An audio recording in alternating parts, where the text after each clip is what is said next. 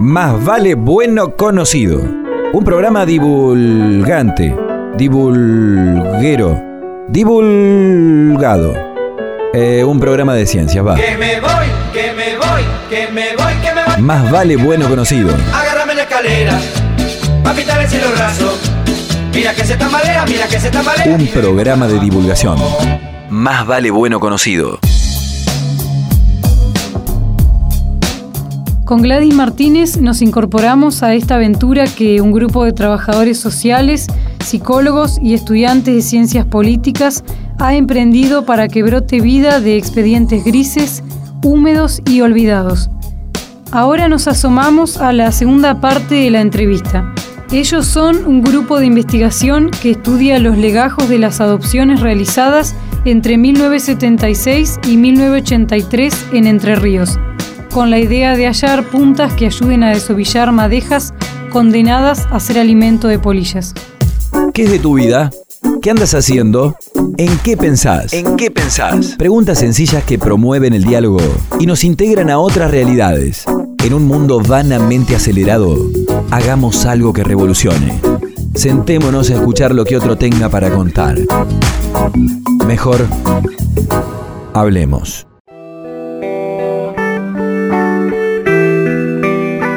La mirada puesta en el trámite y régimen de adopciones regidos por una ley de 1971, hoy reemplazada por otra superadora, la Universidad Nacional de Entre Ríos se pone al hombro el esclarecimiento de identidades, incluidas las que constituyen delitos de lesa humanidad por sustitución de identidades en el periodo del terrorismo de Estado.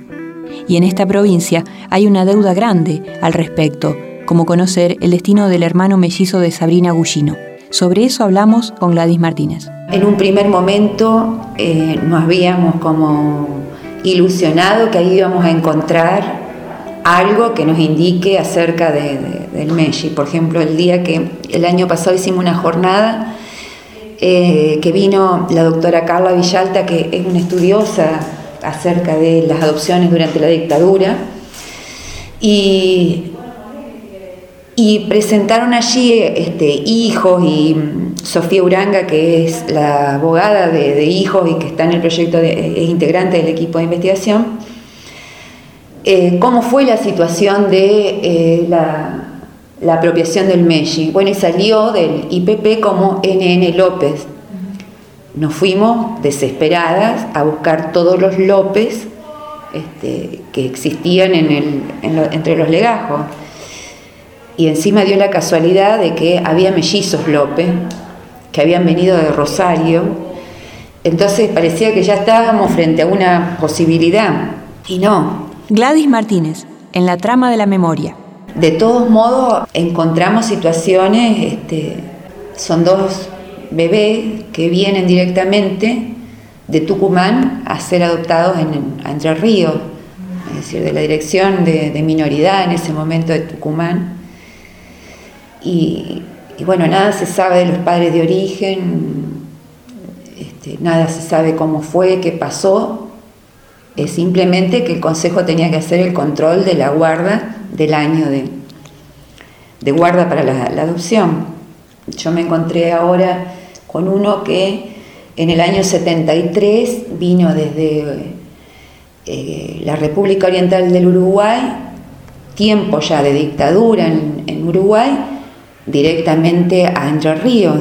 No dice más nada, pero además sabemos que también de los casos de apropiación ilegal, que no son estos, porque nosotros estamos estudiando los casos legales, los casos de apropiación ilegal aparece esta situación de que yo lo encontré al niño. De, de, de hecho, el caso de la melliza, de Sabrina, ella fue apareció en un canastito en un hogar, este, en, la puerta de un hogar en Rosario.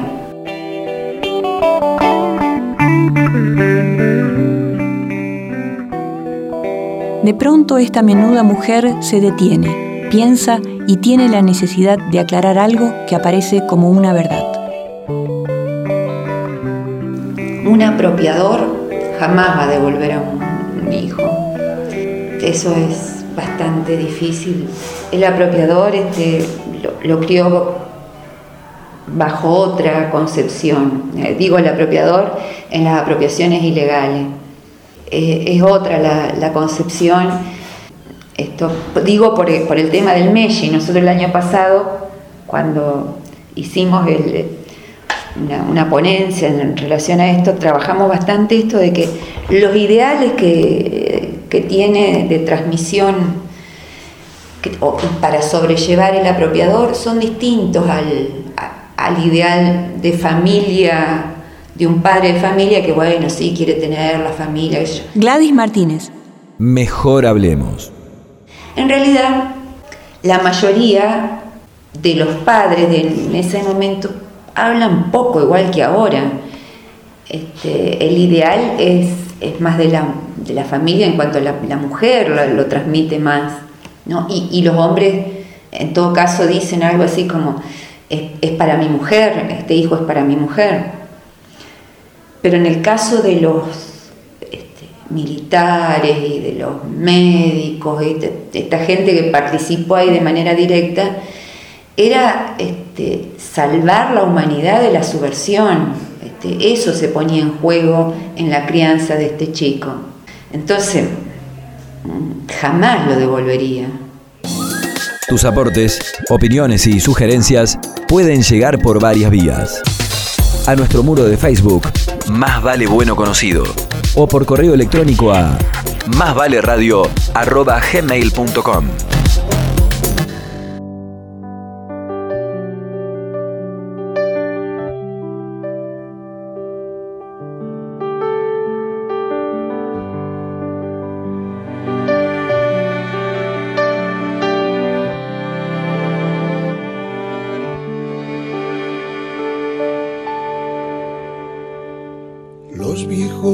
amores que no están,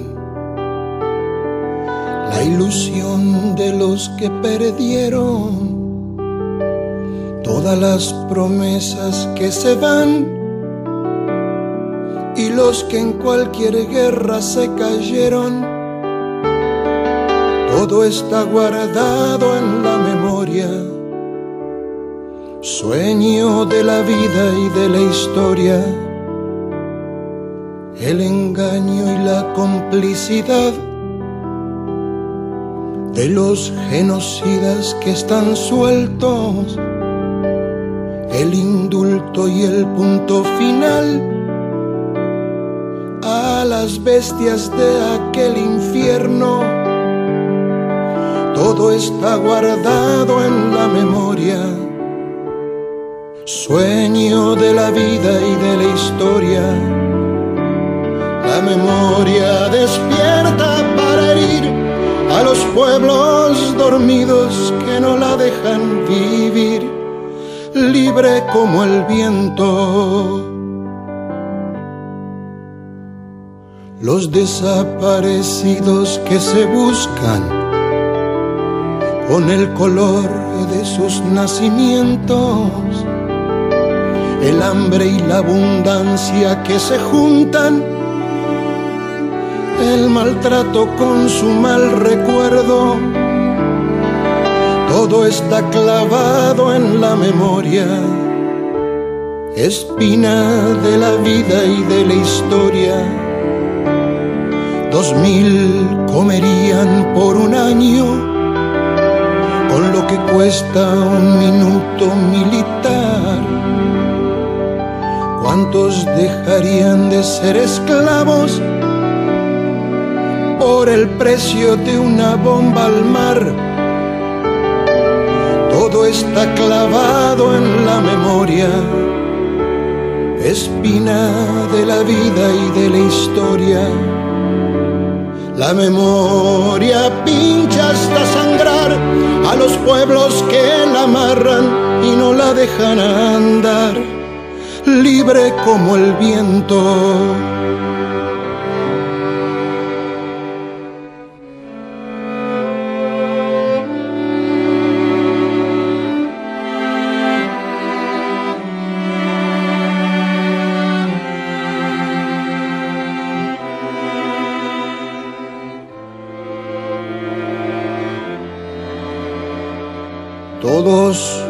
muertos de la AMIA y los de la Embajada de Israel. El poder secreto de las armas, la justicia que mira y no ve. Todo está escondido en la memoria, refugio de la vida y de la historia fue cuando se callaron las iglesias, fue cuando el fútbol se lo comió todo, que los padres Palotinos y Angelelli dejaron su sangre en el lodo. Todo está escondido en la memoria, refugio de la vida y de la historia la memoria estalla hasta vencer a los pueblos que la aplastan y que no la dejan ser. Libre como el viento. La bala Chico Méndez en Brasil, 150 mil guatemaltecos, los mineros que enfrentan al fusil represión estudiantil en México. Todo está cargado en la memoria, arma de la vida y de la historia. América con almas destruidas, los chicos que mata el escuadrón, suplicio de Mujica por las villas dignidad de Rodolfo Walsh. Todo está cargado en la memoria, arma de la vida y de la historia.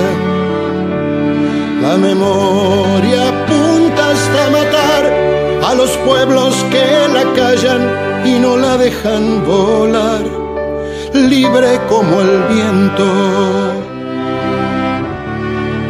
libre como el viento. Más vale bueno conocido, un programa de divulgación